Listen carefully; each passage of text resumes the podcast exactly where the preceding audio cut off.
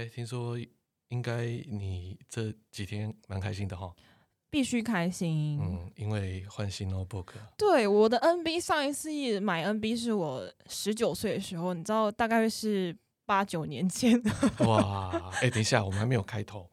欢迎大家今天收听我们的记者不读书。是谁在豪罗？呃，我是小浩哥哥，我是 Sunny。啊，刚刚闲聊到忘了 open，对，没有啦，就是 Sunny 拿到了一台新的 notebook，我看看的我自己也蛮心痒的。这个是嘿嘿，结缘这边。应该算是赞助我们的吧？对啊，Sunny 的 notebook。对，对，因为我最近急需要 notebook，因为我最近换了新工作，然后我的新工作我是比较可以弹性在写稿的部分，所以我有时候在家可能有灵感，我也必须要写稿。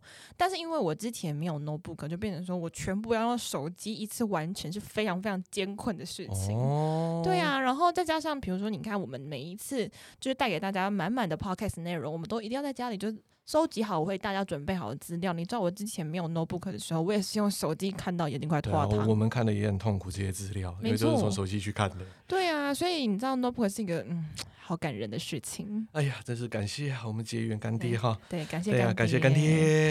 嘿嘿，没有哎，我想问哦，哦像你在选择 notebook，因为你很久没有碰 notebook，对，那你在选购的时候呢，你是朝什么方向，然后或者说什么样的需求，或者说你去问哪些人？你会这样子说，哎，当做一个采购的步骤。首先，基础一定是要完成。我我目前是需要文书作业啦。那我之前还会碰一些剪辑的部分，所以我会要求，比如说独立显卡或是 Core i 五以上等级的电脑这样子。哇哇哇！然后对，然后我喜欢稍微大一点，就是它有。数字键盘的，嗯，但我忘记这是十五寸以上还是多少，因为我前一台就是有数字键盘的部分。那我那个时候在买的时候，其实就是上网看啊，然后也问了亲戚这这这件事情。但是因为你知道，我那台旧的是应该是头绪爸爸。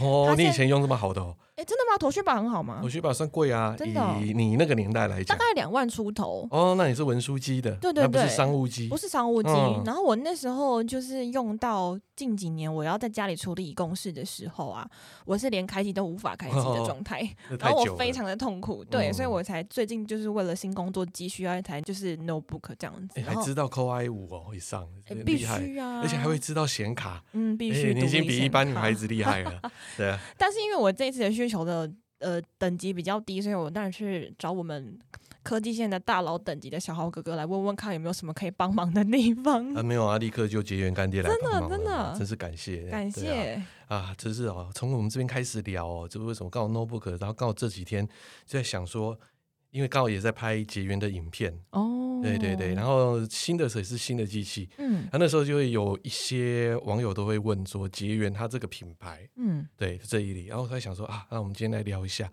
这一类型的品牌商，哎，它结缘很特别哦，哦，就是我们一般的笔电市场其实有分，就是国际大厂，对不对？嗯、然后可能就双 A 嘛，宏基、华硕在微星啊，再来就是国际的部分有 HP 跟 Dell，嗯，对不对？这里那结缘的定位呢，这一类的哦，就是可能就是它叫做的通路品牌。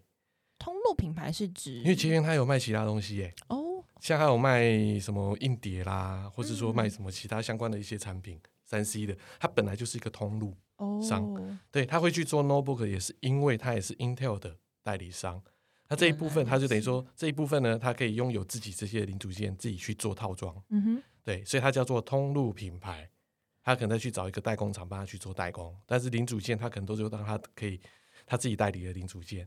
所以这种叫做通路品牌啦。除了结缘之外，另外还有像联强，对，联强它也是，嗯、对，只是说联强这几年它没有在做这一部分的自有品牌的电脑或笔电，嗯、对，所以就变成市场目前的话，我们可以看到就是结缘。那如果说电竞的品牌，它独立做小众市场的也有，对，所以这一部分我们都叫做通路品牌啦。然后通路品牌其实它的好处就是说价格一定会比品牌电脑还会有竞争力。嗯，再来呢，它全省的服务点也多。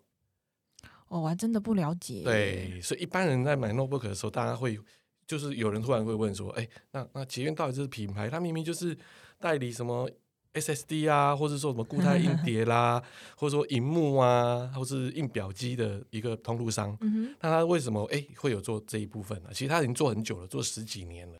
而且我这台电脑，我我回去在就是熟悉它的时候，我才发现它有一个功能，叫做平板的功能，就是说它摊平到一百八十度的时候，虽然它没办法就是跟键盘拆开，可是它可以当平板使用，就不需要就是用键盘跟滑鼠，我觉得超酷的，真的很方便，好不好？对啊，爸爸说 CP 值超高。哎呦，爸爸这么爱哦！爸爸本来还想要再更高阶的电脑，我说我买不起 啊。嗯，这是要前言干爹看什么价格啦？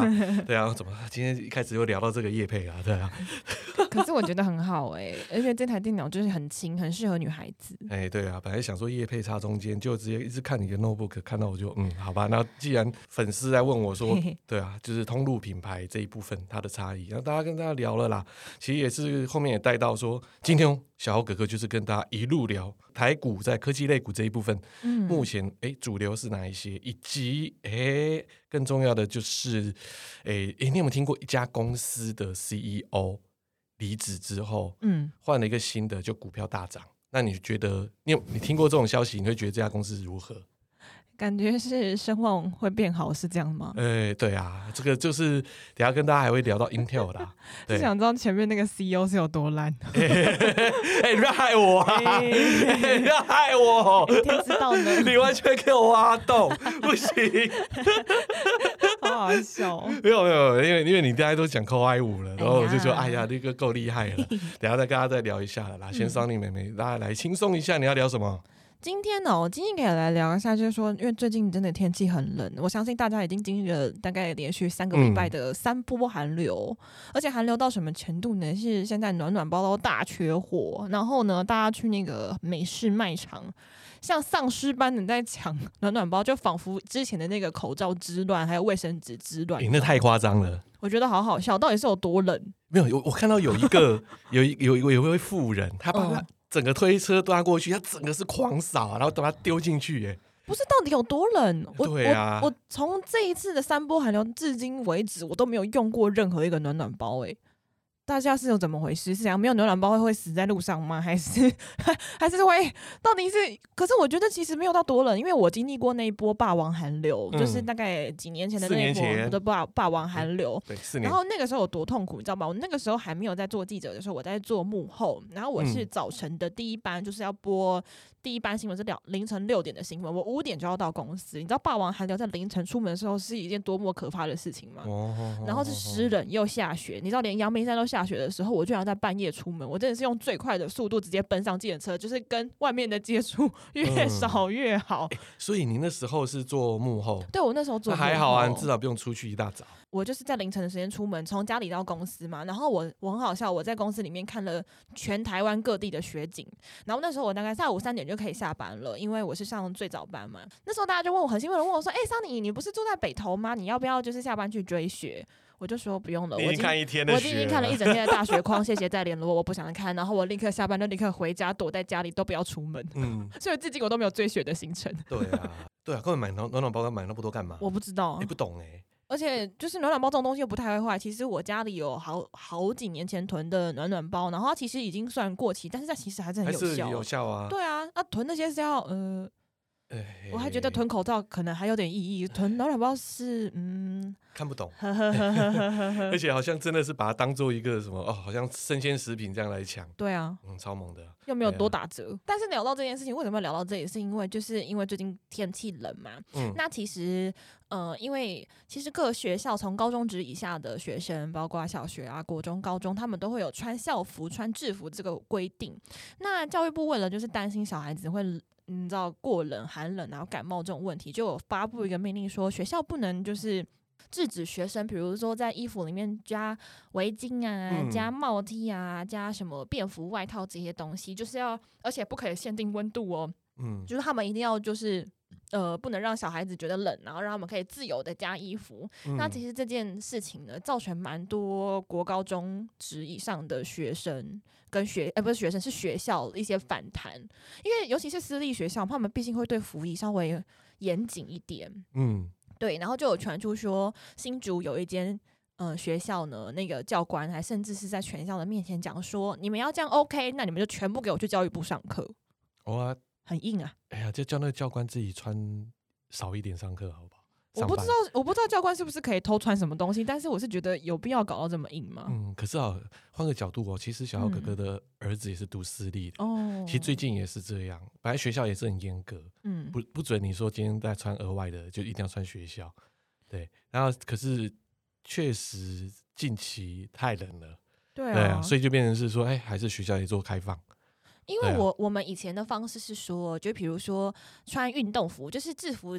嗯，就是他们会减少穿制服，因为制服毕竟是像衬衫那种很薄，那我们就多穿一点运动服。嗯、那在可以穿帽 T 可以，但是外面要穿，比如说运动服外套或者是运动服的服装长袖，然后把帽 T 遮住，只能露出帽子。对，大概是这样。对，大概是这样，就是它让你露出最少的地方，让你可以保暖，但是学校还可以通过的状态，这样子。可是因为我念的都是念公立学校，就是我是念私立的高中跟公立的国中，嗯、所以我不知道私校到底有多严格。我是有听说什么，有些人是连有些学校是连戴围巾，然后这种东西都还要去做事先申请啊，我觉得好麻烦。我那我突然觉得我儿子的学校，哎，其实我儿子学校也是我母校啦，其实还是当我学弟啊。哦、以前我们学校确实是这样子严格要求。就是我那时候当学生的时候，在我的母校的时候，嗯、对，然后连服仪啊、头发啊都有发禁。这个我好像国中的时候也有，嗯，我高中的时候其实也有，但是因为我念的是公立学校，它没有到很多。就比如说我高中的时候啊，是没有规定头发的长短，但是他们有规定说不能染、不能烫。嗯，这一定的。对对对，然后裙子的长度，教官当然也会看，哦、因为你知道，啊、对我们以前你知道小女生嘛，就很喜欢折裙子或者把裙子改短，你知道，嗯、就是觉得说。一定要美美的露个腿呀、啊，或者什么之类的。但是他们就会看那个裙子的长度，比如说膝不能超过膝上多长啊，或什么之类的。嗯，还有一种是那个袜子的长短，嗯、因为其实很多人都会觉得。穿那种一般的传统袜子，不是会穿到差不多半筒左右吗？对啊，可他们都觉得那个很丑，所以我们以前都会穿所谓的踝袜，就是落在脚踝以下的袜子，嗯、然后不露出袜头。对对对对对对，我跟你讲，那个国高中也不行，他们觉得、嗯、他们觉得不好，哦、就是就是你知道很没有规矩之类的，嗯、大概是这样啊。其实头发我反而觉得倒没有到管理的很严格，可能我成长的已经是比较后期的后期啦，都自由啦。你像我们那时候那样三十几年前那个叫做。嗯，真的是非常严格。是平头吗？哦，告诉你，那个头哦，是你的手指伸出去，你的头毛不可以高于它。哎、欸，那所以就是很呆，欸、很就是很挫，对，超挫。那女孩子就是香菇头。耳下一公分是是？这样讲大家就知道哪一间学校了啦。哎、欸，没有，我觉得很多题都这样子。哦，没有，这件事出了名的。是哦。嗯，然后我们以前很严的呢。哎、欸，我以前呢，我真的说我们学校都严格到一个爆炸。嗯。有时候你会在校车下来的时候，你发现怎么很多人在外面排队。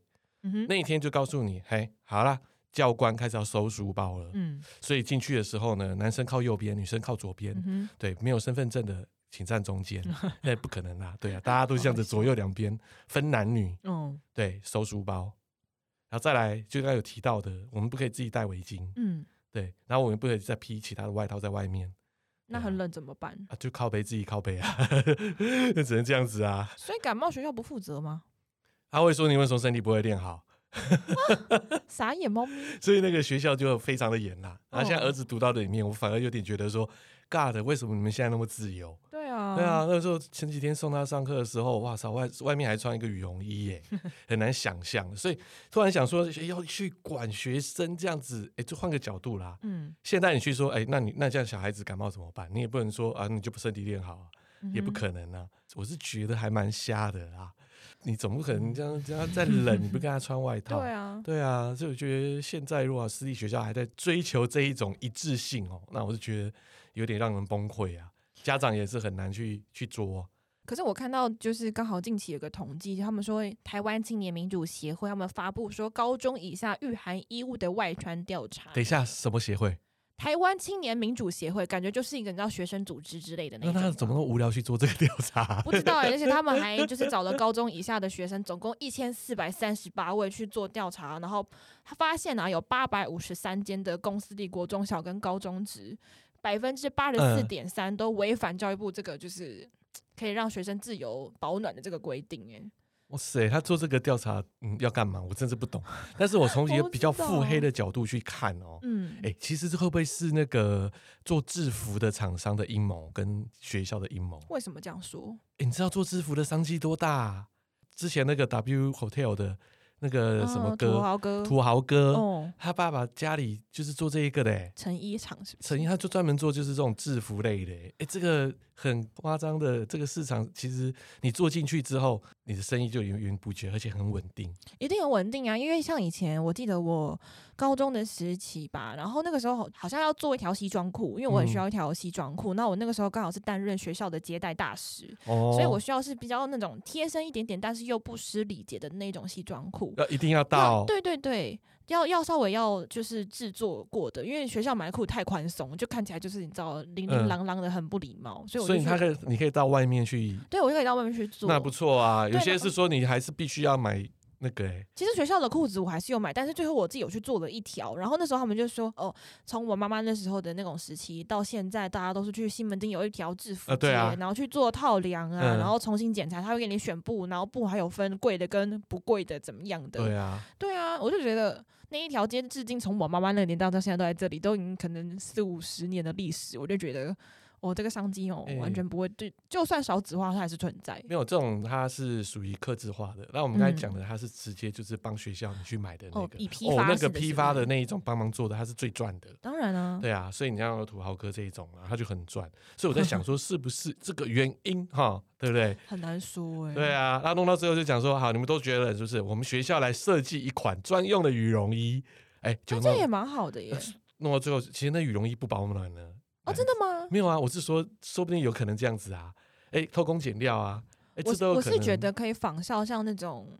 你知道韩国的各大大学，他们都会做自己的，比如说校服、夹夹克、夹克，或者是就是那种连帽夹克，或者是那种飞行夹克，或者是那种像韩国人不是很流行那种过膝的，然后甚至到脚踝那种长羽绒衣，然后上面印学校的 logo，logo 那很漂亮。对啊，台湾这样不是很好吗？呃，没办法，中华美学啊。啊，仿效就会死，是不是？我们现在那么哈韩。哎呦，所以所以就是很奇怪啦。有时候去帮小孩子补买衣服，哎，哦对，你搞不懂那件衬衫为什么要卖一千多块，耶。而且其实我觉得会最花制服或运动服的时间的钱，其实是小学，因为小朋友会一直不断的长高，没错，大概每隔一到两年就要买一次，每隔一到两年就要买一次。我那时候就觉得，我那时候好像我买的时候，我记得我有特别买稍微大一点点，然后就可能小学的时候前期穿起来很落老，然后到五六年级的时候就很刚好，有没有？嗯，所以而且它重点是你要跟他一直买，然后买了之后呢，好了也不一定会好看，就像你刚才讲的，对，你会想要去改。对啊，改学校又不让你改。对啊，对啊，就像我以前来看的话，哦，最常改的就是裤子，因为受不了那种 怂，你知道吗？对对，那种裤子超级怂了，那怂到你自己真的要拿去改。以前那种那种年代还流行叫抛裤，抛裤是什么？就是泡泡的。天啊，好久远，等一下，很久远，对不对？然后呢，到了高中或是以上了之后，就开始流行什么，你知道吗？嗯，窄裤。窄裤，你们对啊，之前前几年在抛来抛去，又隔了几年之后就开始改窄了。我们呢，我们那个年代是什么流行垮裤？哦，嘻哈就垮裤。然后你知道我很讨厌，你知道那种长得不帅的男生，然后屁股有一半的内裤都露，我会觉得说我没有想看你的屁股，你长得够丑，我不想要看到，可以吗？对啊，所以你看以前那种裤子，我们都在改呀。对啊。对啊，就是真的是太难看了。好的，那就是因为难看，然后又不保暖，那我不能自己再穿自己想要的吗？这个又你知道，像我那时候去改裙子的时候，我也是想说，我到底要改短一点还是改长一点？还是当然改短一点啊。没有，我们后来决定稍微改改个半长不短，然后可以自己偷偷折一折，后被抓的时候就把那个折数放下来。欸欸、知道哦，像以前我们哦超爱军训课，为什么？以前我们军训课要穿军训服，我们不用。对，那、啊、军训服呢？啊，没啊哦。都会把这个窄裙改超短，军训服是真的真的还有裙子哦，有有有有有，哦、正常的军训服的裙子是在膝上膝下吧，这样这个长度，膝下很蛮长的，很长，嗯，所以有些美亚就会改短，变 OL 那一种，就是名片会看到的那种、哎、那种，哎、欸，多棒啊！答对了，尤其尤其又是你有那些楼梯的时候，哇哇，这是棒、啊，这种是专看底下风光是不是？真是不可取，哎。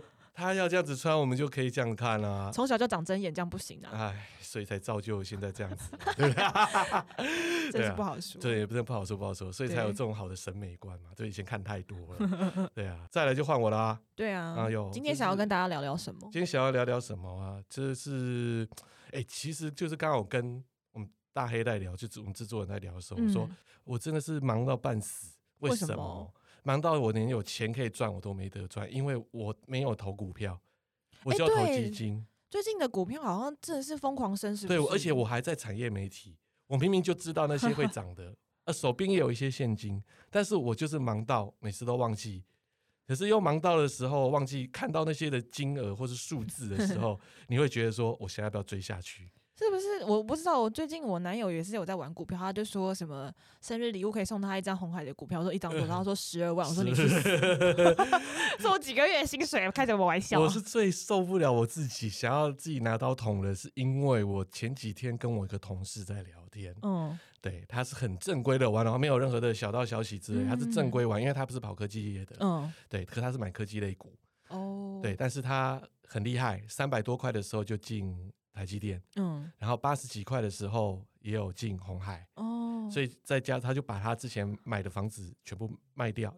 现在应该超爆赚的吧？对，就房子卖掉，把那个钱全部丢进去，混个半年就快千万回来，完全大回本，何止大回本，大赚一波！我听到我整个心都凉了，然后只能开着我自己的基金，因为基金有投资啦，但是也不投资多，只是当做。小额嘛，小玩嘛，或者说当做一个钱放在那边，你要领觉得很麻烦啊，让你守钱啊。我只能望着他说：“哎，我至少有四十五趴，我至少也赚了好几万块，只能这样子。”但是他可以赚到快一千万呢，这真的跟我差太多了。直接在买起豪宅。嗯，当然啦，我就觉得说 啊，真是气死了。所以想说，好啦，今天就是感觉说，这样就要面对自己了啊，长成这样子，为什么长啊？简单来讲。有人说：“哎呀，为什么股票最近涨成这样啊？”简单来说，就是去年因为外资都在卖股票啊。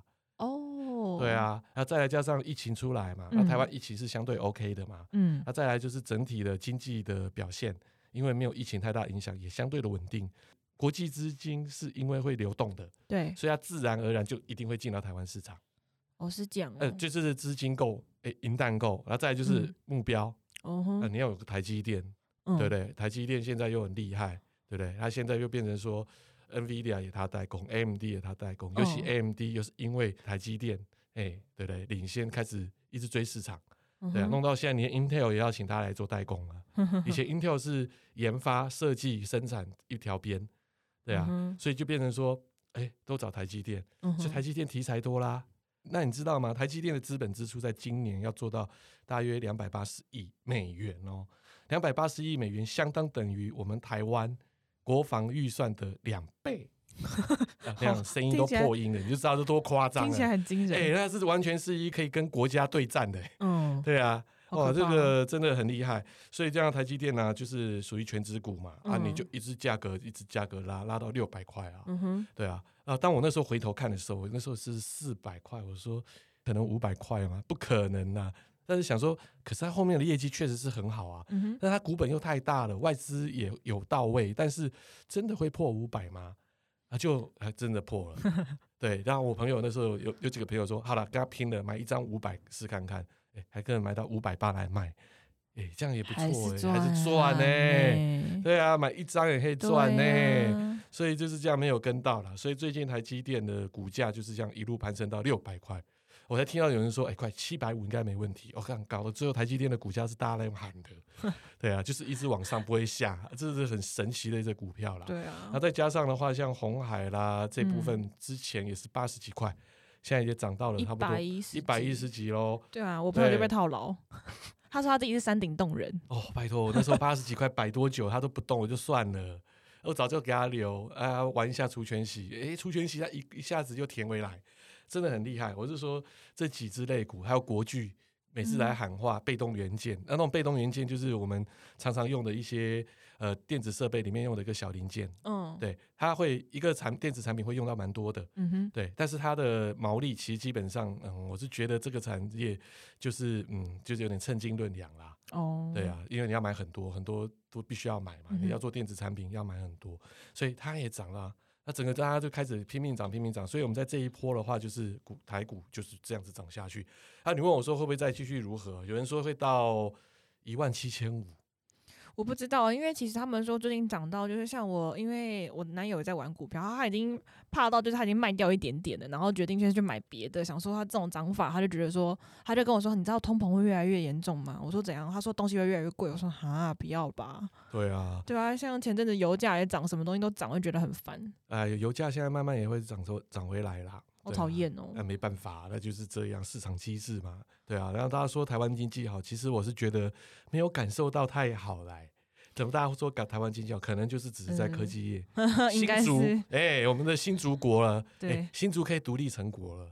你说富可敌国吗？对啊，它可以直直接独立了，新竹独立，哎、欸，现在已经有苗栗国，现在还要新竹国，是不是？苗栗国跟新竹国不一样啊。新苗栗国是负债累累。对啊，那个新竹国可是啊，富可敌国，富可敌国走到哪都黄金啊，真的。对啊，所以目前股票涨最主要的因素也就是在这啦，对啊，嗯、这几点，所以才一直这样冲上去啦。那后面人家说啊，小姚哥哥，那你觉得那几档股票，或者说谁谁谁特定股票如何啊？我是说。其实现在大家都是在风头上啦，嗯，没有涨的，其实公司都有点问题，对，所以这种东西你要问什么？大家看一下产业趋势，其实都大家都可以了解后续嘛。那今年大家都聊就是五 G 嘛，嗯，对啊，哎，对，真的是五 G 对嘛，五 G 相关设备嘛，上中下游嘛，没错。然后再来的话，就是重点是还是一样嘛，notebook 跟 PC，哎，就是我们今天结缘干爹一样的 notebook PC 这一块的市场，其实也是非常好。那主要是因为呢，受到我们所谓的疫情影响。对，大家都在家里上班呐、啊，就像你现在打，oh, 对你现在打稿，对，就像你现在在家里打稿一样嘛。对啊，对，所以变成说，哦，这一块需求出来了，再加上现在 creator，哎，就很多的，就是说，哎，大家开始要当 YouTuber。啊，真的很多啊，就就要开始剪片啊，就是创作者开始源源不绝。创作者现在很多，像我们像 Podcast 的时候，但现在来做也是很多人做啊，嗯、没错。对啊，所以这块市场都是需要 PC 跟 Notebook 来去做剪辑嘛。啊、对，那再加上可能在家里又要工作嘛，真的。对，然后所以这一块你在家里做创作者，其实哎，你刚好欧美疫情那么严重啊，你刚好就在家里又可以对不对？试试其他新的工作，对啊。所以这一块的话，就 Notebook PC 的市场需求还是很强。连带的话也是让，哎、欸，我们有时候做云端要伺服器帮你做预算嘛，嗯，所以伺服器的需求量也也是放大。所以整个体科技业来讲，我看第一、第二季还是非常的不错。还有电竞。哎，欸、哦，对，电竞这一块，哎、欸，大家在家里打，真的，哎、欸，台湾电竞这一块真的是不容小觑。台湾电竞真的很厉害。其实我觉得最好笑的是，还影响到娱乐产业，你知道吗？嗯、你知道最近有一件很有趣的事情，大家大家不知道知不知道统神的哥哥叫国栋？啊，对啊，国栋呢最近在打电动的时候，他他播了一首歌，就是轰隆隆隆隆隆隆，冲冲冲冲，大家知道是谁的歌吗？那个啊，卜学亮的啊，没错。然后好笑的是，他让这首歌本来 MV 只有五十万点阅，直接冲 破五。百万，因为就是他在打电的时候一直播这首歌，嘿嘿嘿，而且还有那个是高雄高雄高哪一个高中还是什么、嗯、他们的什么毕业舞会也是放这一首，就是因为因为国栋啊，然后很好笑，结果就我觉得他超感谢他，然后还在他某一次打电动的时候偷偷过去跟他说：“哎、欸，国栋谢谢你。”然后我觉得说卜学亮怎么会跑去跟他说谢谢？我那时候觉得超荒谬无比，还拍了一支 vlog，你知道吗？超好笑的。对啊，所以你看嘛，后续的话，第一季跟第二季其实就是这几类的需求还是很大。嗯，然后再来的话就是 AI 大数据以及数位医疗，所谓的医疗电子化相关的，还有防疫医疗。嗯、哦，蛮重要。所以比如说你现在去医院嘛，你大家都要刷，对不对？刷那个实名制，实名制，你一定要去刷那个健保卡。对、嗯，哎，那主要那怎么刷？那台机器，然后还要做人脸，哦、还要做辨识，他把它做记录。因为要实名制进去，嗯，对，那这个就是一个需求在这里，嗯、对对，那这里的话，就台湾有几家厂商已经在做了，像我上次看到的是哦，北医的话是浩鑫，对，浩兴，我有接过接触过台湾联霸，我觉得他们的那个 face 的那个辨识也很强，嗯、他们强到什么程度？现在戴口罩也可以辨识，对，现在蛮多家其实都戴口罩都是、OK、对啊，我觉得好强大哦，对，所以这一块其实它这个是属于的呃数位医疗或是预防医疗的 IT 应用。嗯这一块的需求更大，这部分其实我蛮想要建议苹果的啦，因为我毕竟找本人使用苹果的手机，他到现在 Face ID 戴口罩还是不会过，拜托你去效法一下这些人好吗？真的是让我觉得很困扰。这种东西就看他的技术要去怎么做了啦。对啊，因为它毕竟苹果的话，它是你在暗的地方，它还是可以扫到你的脸，但是我们刚才看到这些口罩，它还是要正常的一个光源里面才可以去扫。所以这各有技术的好坏，啊，只是说这种预防的医疗的 IT 现在的需求也是非常的旺，嗯、所以这方面相关的一些股票大家可以去看。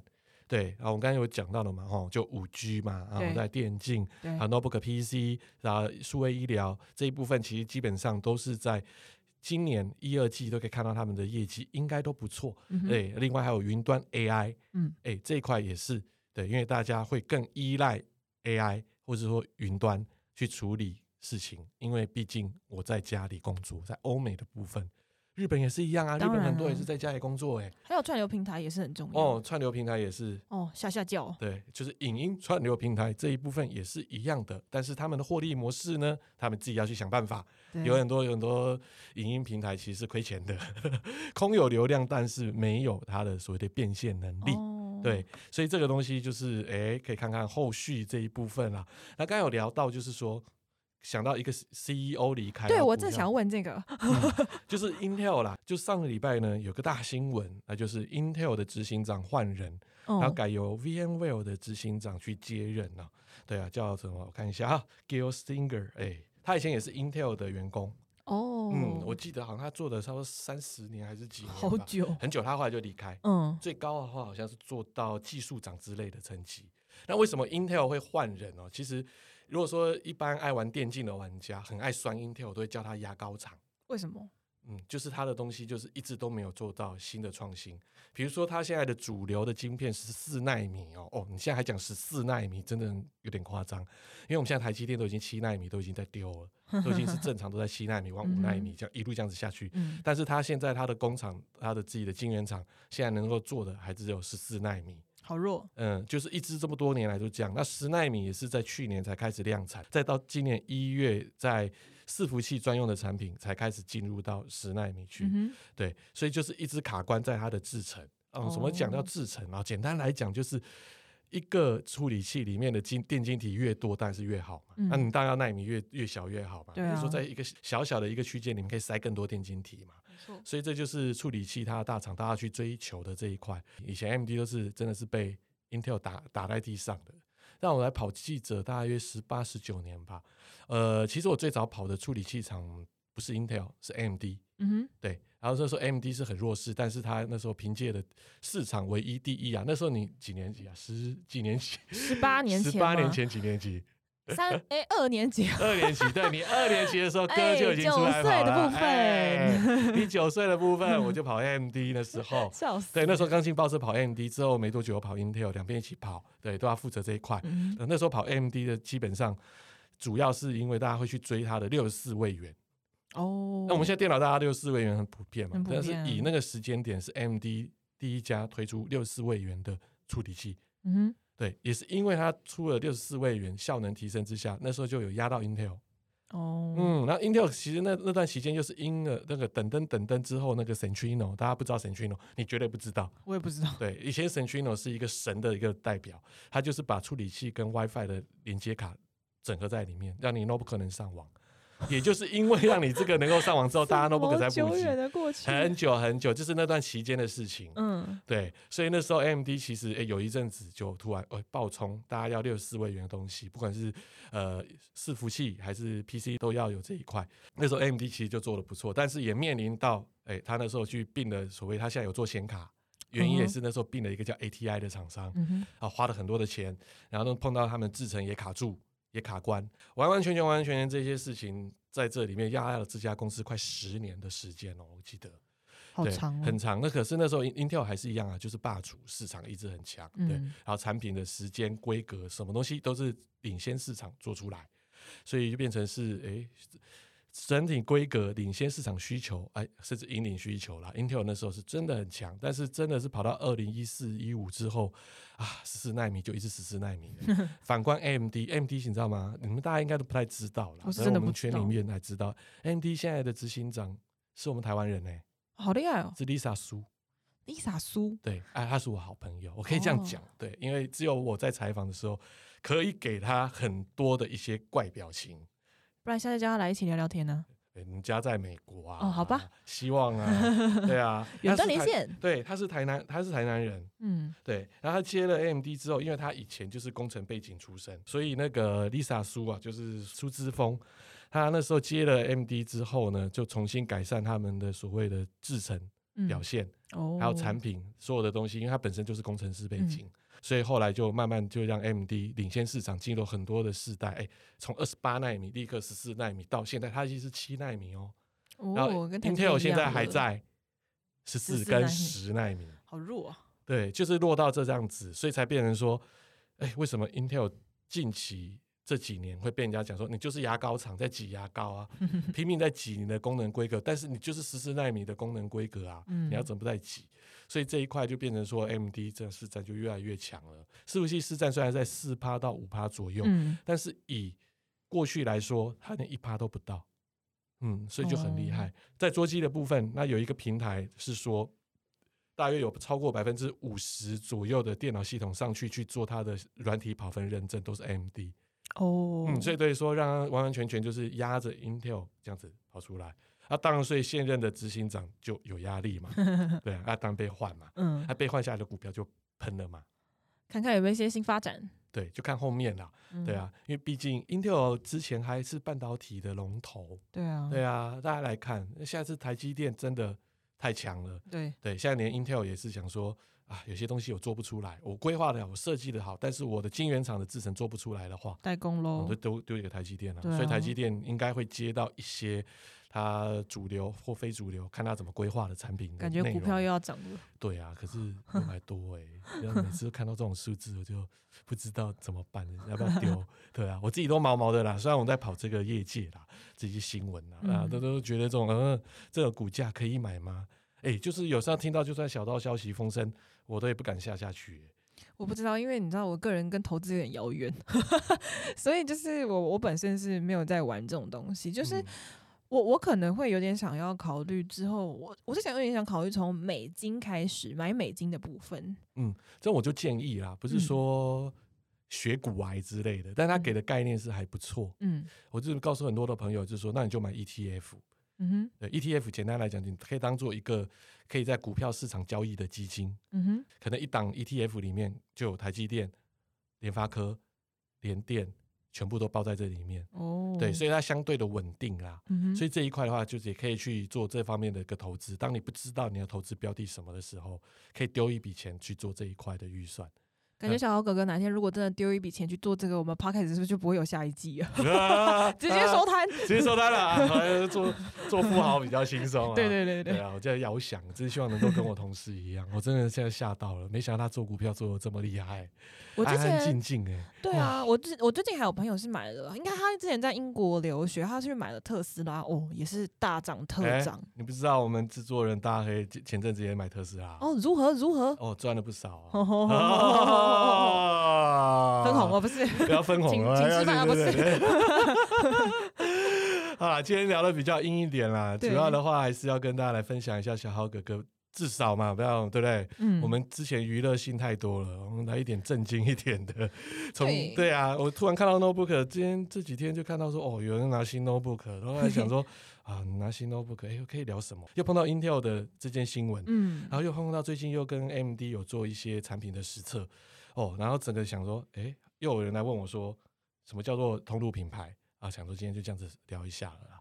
可以啊，啊因为其实讲白一点，最近的娱乐会比较稍微削弱一点，是因为其实年关将近，那其实已经进入快要到艺人休兵的状态了。嗯、他们现在已经开始进，其实慢慢准备要过年一年都已经差不多算休光光啦。